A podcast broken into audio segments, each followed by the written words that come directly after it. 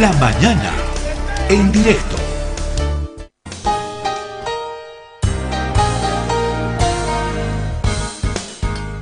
Doctor Goitia, es un gusto saludarlo, le agradezco mucho por el tiempo que nos eh, brinda.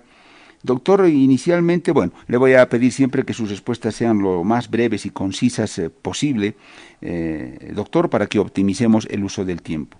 Inicialmente quisiera un criterio mm, un poco más general, doctor Goitia, una primera impresión sobre esta propuesta de seis ejes que hizo conocer el ministro de Justicia Iván Lima. Es un buen inicio, es un maquillaje, va a cuestiones de, fondo. Sus primeras sensaciones, doctor Ogoitia, como siempre, bienvenido.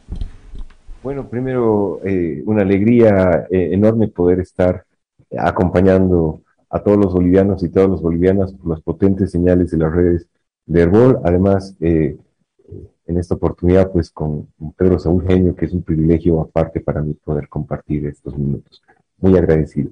Eh, bueno, eh, mi primera impresión es la siguiente. Yo creo que peor de lo que estamos hoy no podemos estar porque el sistema de justicia en Bolivia es un desastre y por lo tanto toda iniciativa es bienvenida. ¿no? Eh, en tanto sea sana, pues en buena hora que se la lleve a cabo coincido plenamente en que eh, ponerle un plazo de 90 días para después decir todo ha cambiado eh, no es real, no es cierto, es eh, jugar un poco con las expectativas de la población y eso no es sano. Y el tercer elemento que sumo es que toda iniciativa de esta naturaleza tiene que tener necesariamente el acompañamiento de los actores que le den credibilidad y que le den transparencia a este proceso de reforma, porque de lo contrario no funciona. Eh, ¿Por qué no funcionó esa comisión que creó al inicio el ministro? Bueno, seguramente los otros miembros que, como yo, tuvieron ese privilegio de ser invitados, formar parte de este, tendrán alguna impresión, pero en lo personal, lo que yo vi fue una buena iniciativa del ministro que contrastaba con las acciones que eh, el gobierno venía desarrollando.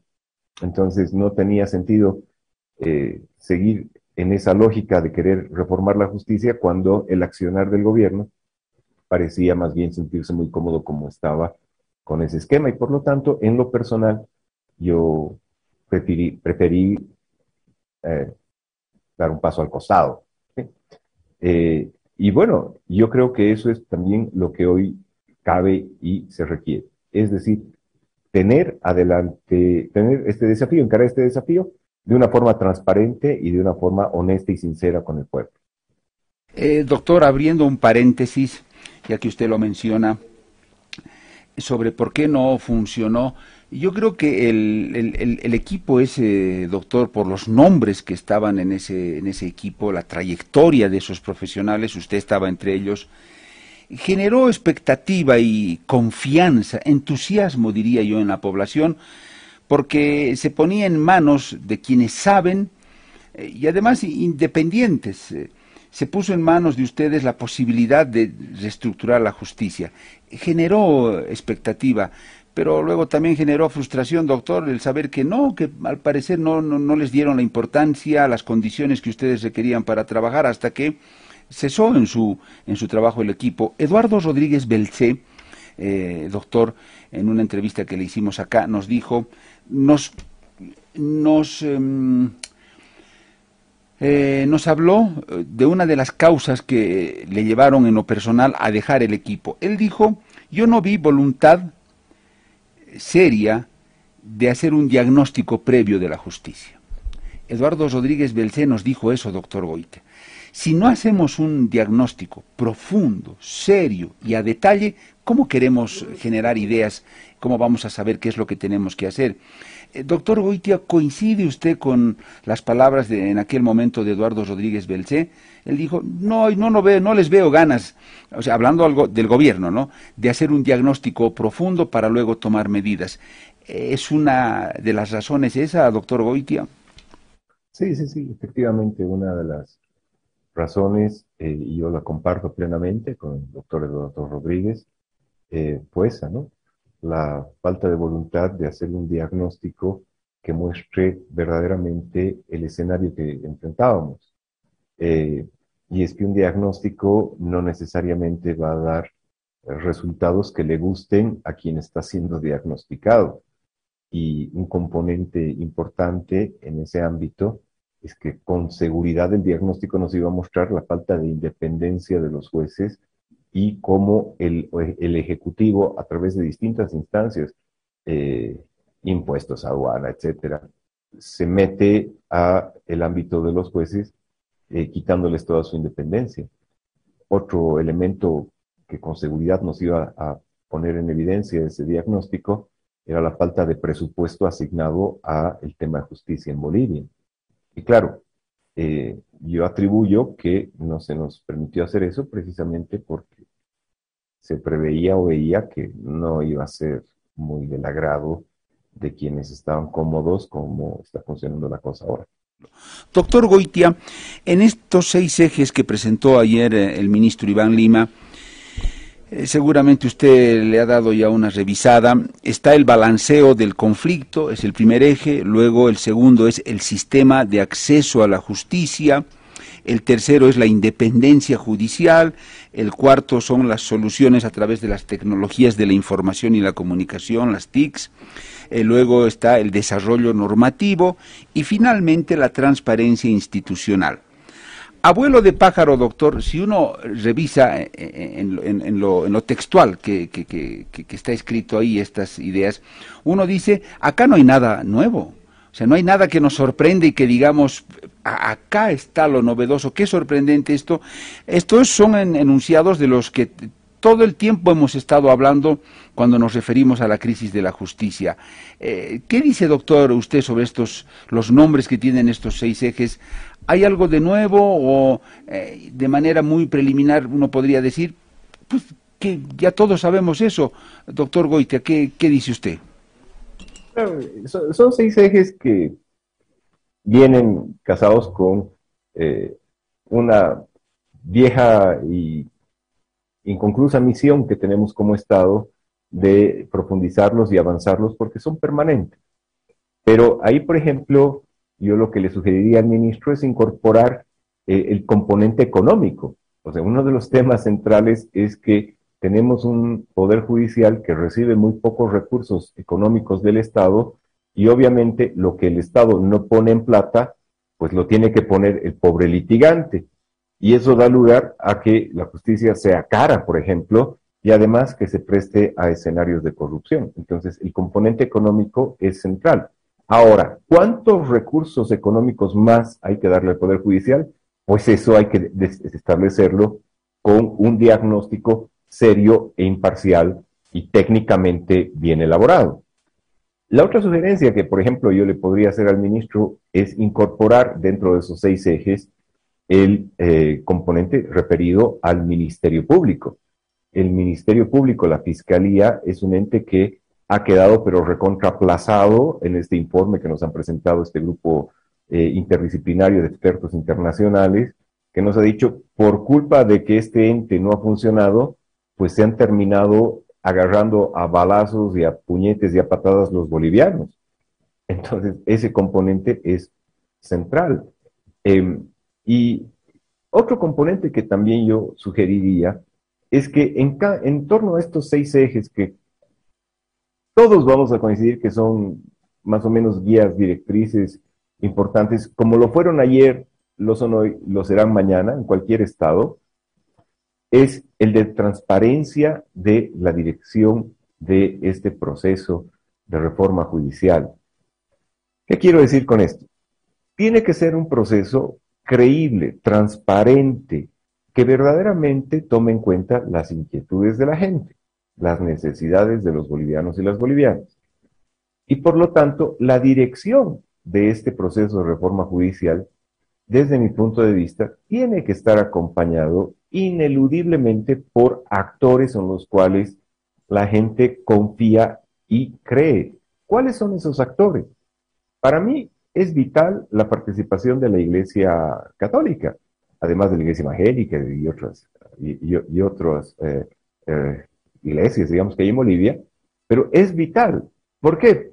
Porque me van a dar pautas claras de que este proceso no está respondiendo a los intereses de un partido político, de un coyuntural gobierno o de eh, un particular actor. Y el segundo actor vital para mí es la participación de la prensa. ¿Por qué?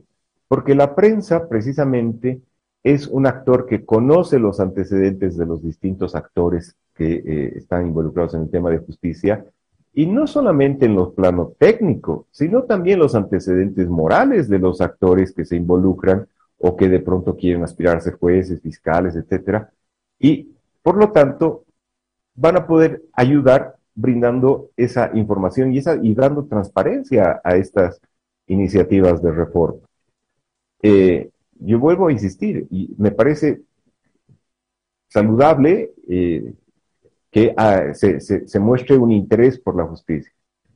Pero es que ese interés tiene que estar acompañado por un accionar mayor de todo el gobierno. Y solamente como un dato de referencia, sobre la reforma a la justicia, los primeros llamados a tener que opinar, pues son los del órgano judicial. Y no lo han hecho. Hay un silencio que a mí me llama poderosamente la atención.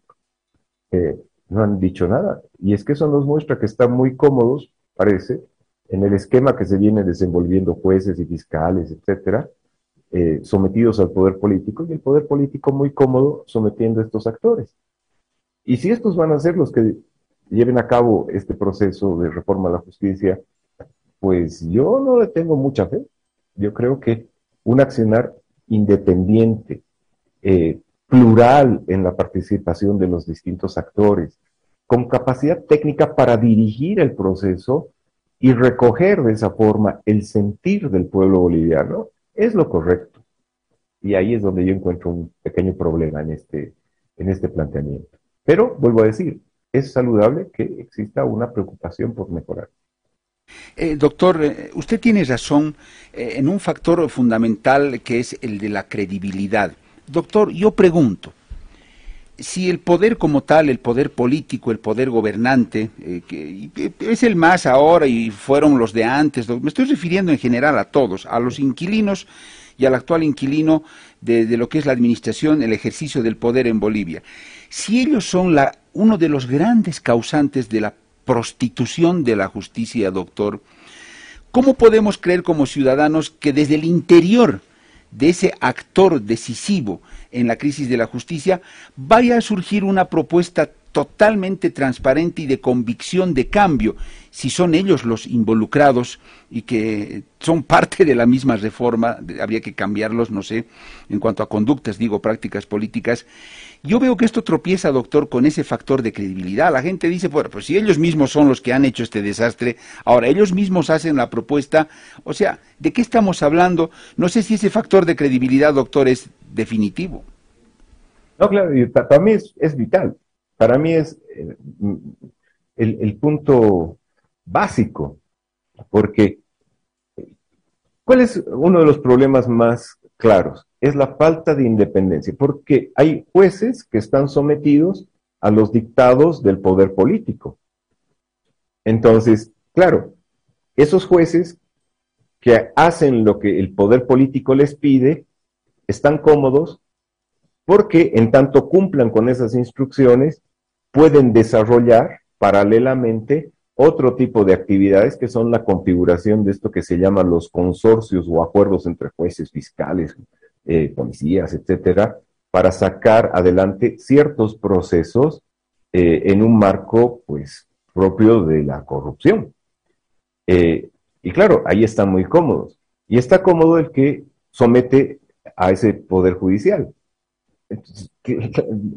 Por eso no tiene mucho sentido que quien está muy cómodo sometiendo al otro poder lleve a cabo este proceso y quienes están cómodos sometidos a ese poder con ese marco de padrinazgo y que les permite además llevar a cabo estos actos de corrupción, eh, lo, lleven a cabo. Por eso la transparencia y la independencia de este proceso requieren la intervención de esos actores. Vuelvo a decir, para mí es vital la Iglesia Católica, los medios de comunicación y además podemos contar con la participación de otros actores de prestigio mundial en temas de reformas judiciales que vienen de entidades que se ocupan de estos temas eh, centrales, la OEA, eh, la Comisión Interamericana de Derechos Humanos, la experiencia de, la propia Unión Europea en lo que hace reformas de justicia, eh, etcétera. Hay ONGs sumamente interesantes que han participado en esto, IDEA Internacional,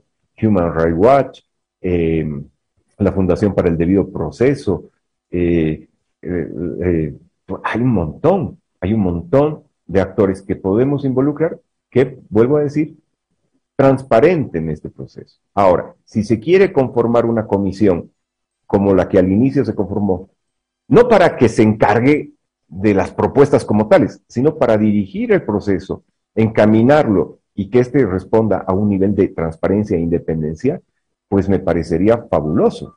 Pero en tanto no ocurra eso, queda un margen de duda. Vuelvo a decir, yo saludo el accionar del ministro.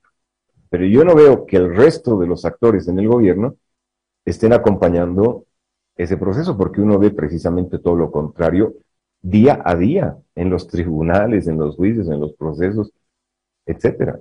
Eh, yo no lo veo. Doctor Goitia, yo quedé gratamente sorprendido, doctor, en una entrevista que hace poco, la anterior semana, le hice a la decana de la Facultad de Derecho de la Universidad San Francisco Javier de Chuquisaca, prestigiosísima universidad a nivel nacional y también internacional. Y quedé gratamente sorprendido, doctor Goitia, porque escuché de esta muy buena abogada decana cosas concretas, doctor, al grano, de cómo cree ella que hay que comenzar a extirpar aquello que está podrido en la justicia y me causó una muy buena impresión. ¿Sabe qué, doctor? Solo le comento lo que ella decía, parte de sus ideas. Ella decía, en un trabajo sistemático de proceso a mediano plazo, que puede ser lento, pero tenemos que hacerlo. Ella decía, ¿por qué no comenzamos con las auditorías jurídicas? No importa la cantidad de gente que tengamos que contratar, equipos que conformar, dinero que invertir. Auditorías jurídicas. La doctora decía, por ejemplo, ¿Por qué no identificamos los casos de grandes, eh, los casos de alta cuantía? Casos litigios en los que de por medio están grandes sumas de dinero. Muchos de ellos, me decía ella, le puedo apostar que tienen una evidente y, digitada retardación de justicia, porque hay mucha plata de por medio. ¿Por qué no apuntamos las primeras auditorías ahí? ¿Quiénes son los fiscales de esos casos? ¿Quiénes son los jueces? ¿Cómo estuvo el procedimiento? Los pasos, los plazos. Qué buena idea, doctor. Tenemos que trabajar así y luego vamos con los otros casos. Es la única manera en la que vamos a identificar a los corruptos, las irregularidades y los malos procedimientos. ¿Qué dice usted, doctor Goitia? No, es, que es muy cierto. A ver, un dato que aporta en esa lógica. ¿Cómo puede ser posible que existan en Bolivia procesos, juicios que tengan una duración de más de 10 años? Eso es absurdo. Y ahí lo que hay que hacer es pasarle la factura de la falta de eh, celeridad, de oportunidad, de administrar justicia como corresponde a los jueces o fiscales que han generado esa retardación de justicia. Y eso es algo absolutamente sencillo que se puede hacer en un corto plazo. Proceso que duró más de 10 años es un proceso que eh, presenta una falencia tal que, eh, altamente, que, es altamente probable que esté ligado a un tema de corrupción. Así que eso es así de puntual y claro, me parece fabuloso. Hay unas auditorías que pasen la factura a los que han generado esa retardación de justicia. Eh, hay otras medidas en ese corto plazo. Por ejemplo, este grupo de, eh, interdisciplinario de expertos internacionales nos dice, en su ley penal ustedes tienen una serie de artículos que para lo único que sirven es para perseguir al crítico, al opositor, al disidente, al disconforme. Sáquelos. Para sacarlos no necesitamos absolutamente nada, sino eh, que el legislativo trabaje y eso en dos, tres semanas está hecho. Luego, además de esas auditorías, que me parece algo muy, muy claro, hay otro tipo de medidas así puntuales que se pueden hacer en el corto plazo. Hay varias leyes que le exigen a un ciudadano una serie de presentar papeles y trámites que terminan siendo altamente costosos, que se los puede eliminar en dos, tres semanas para que la gente pueda acceder al sistema de justicia sin tener que verse privada de ello porque no tiene plata. Eh, por lo tanto, hay estas medidas a corto plazo. Hay medidas un poco más complejas. Eh, dentro de ese marco, pues habrá que reestructurar ciertos entes, entre esos, por ejemplo, y insisto, la Fiscalía es un ente que no puede seguir funcionando como está funcionando. ¿Por qué? Porque es una fuente de generación de injusticia y de corrupción. Eso toma un poco más de tiempo, sí. Y hay otras medidas que son algo más estructurales, pero importantes. Por ejemplo, el 2023 tenemos que ir a elegir magistrados nuevamente, como está funcionando ahora la cosa, y esos procesos de selección hemos visto que no funcionan. En dos elecciones hemos votado un montón de plata, hemos tenido esperpentos de decisiones de los jueces que han generado violencia entre bolivianos y al mismo tiempo le han privado eh, la posibilidad a los bolivianos y a las bolivianas de acceder a la justicia. No se ha generado ninguna iniciativa desde esos actores que hoy nos muestren algo mejor, sino este escenario de crisis. Entonces, ¿vamos a ir a una nueva reforma para repetir el mismo error el 2023 buscando un montón de plata? Yo creo que no. Ahí hay que llevar a cabo la inversión de esos recursos en, por ejemplo, insisto, una reforma constitucional que, entre otras cosas, pues reconfigure el Consejo de la Magistratura, que no funciona. ¿Por qué? Porque el Consejo de la Magistratura es el ente que termina designando casi en cascada a toditos los jueces. Y claro, eso ha dado lugar a que se designen jueces en base al compadrerío, al amigo, a la afiliación política partidaria y no a la transparencia, a la trayectoria o a, los méritos o a las capacidades que tienen las personas. Entonces, hay, hay medidas como esas. Y hay otras, por cierto, que tienen vieja data, ¿no? O sea, hay varias reformas que se han iniciado ya hace mucho tiempo y que eh, han quedado truncas es bueno reactivarlas, es bueno fortalecerlas. Las cosas que han funcionado, podemos mejorarlas. Doctor Goitia, por lo que usted dice, yo deduzco, doctor, que definitivamente habría que hacer el mejor esfuerzo, pero esperemos que el remedio no sea peor que la enfermedad, pero habría que hacer todos los esfuerzos para que al 23 no lleguemos otra vez a tener elecciones para elegir a los magistrados. ¿Podemos, doctor, evitarnos un tercer desastre? ¿Cómo lo lograríamos, doctor? Pero en su criterio yo percibo que no podemos repetir una elección para magistrados, doctor Goitia. No, claramente. Es que, en las dos anteriores elecciones, más, más del 70% de los bolivianos les ha dicho a los señores que están que no los quieren. Y esos señores pues hoy están en esas funciones de magistrados y qué sé yo. Eh, y, como digo, no hay nada que uno pueda destacar como gran aporte que hubiese mejorado el sistema de justicia eh, y, más bien nos han generado violencia, eh, dolor y sufrimiento entre los bolivianos. Llegar en esas mismas condiciones a una tercera oportunidad no funciona. Hay que llevar a cabo reformas para que la nueva configuración de los órganos judiciales que involucra desde los jueces con los que el ciudadano está más cerca, permitan encontrar que la justicia funciona y no que es un sistema de, generación de injusticia. Propuestas hay muchas y varias y muy interesantes, eh, que, bueno, también se las planteó en ese consejo y también están plasmadas en distintos ámbitos. Entonces, no es necesario descubrir la pólvora. El doctor Goitia, pero hasta el 2023 alcanzamos a hacer una reforma que nos libre nuevamente de una desastrosa elección de magistrados. Para eso obligadamente tenemos que reformar la Constitución, doctor, por lo menos en ese en ese artículo lo logramos hasta el 2023. Sí, hay el tiempo suficiente y como digo, en vez de votar la plata en elecciones que no funcionan, podemos invertirlas en un referéndum que eh, valide una propuesta de reforma constitucional que nos brinde la tranquilidad de que esos magistrados, esas instancias del órgano judicial van a funcionar. y van a funcionar bien, porque eso va a acarrear que todo el sistema mejore. Ahora, eh, no hay mucho tiempo, efectivamente. Parecería mucho el 2023, pero no, no es cierto. Es poco tiempo, pero es suficiente. El problema es que si no lo encaramos ya, con esos niveles de transparencia eh, a los que me refería anteriormente, pues vamos a repetir el mismo error y vamos a botar otra vez la plata sin sentido y vamos a seguir quejándonos de los problemas que tenemos ahora. Doctor Goitia, le agradezco mucho por su tiempo, sus conceptos, su orientación, su análisis. Usted sabe que es fuente permanente de consulta acá en, en Herbolio, en nuestro programa La Mañana en directo.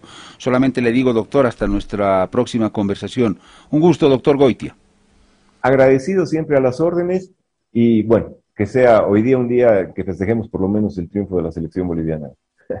Muchas gracias. Muy bien. Muy bien, doctor Goitia. Gracias por ese optimismo también. El exministro de Justicia, Carlos Alberto Goitia, estuvo acá en nuestro programa.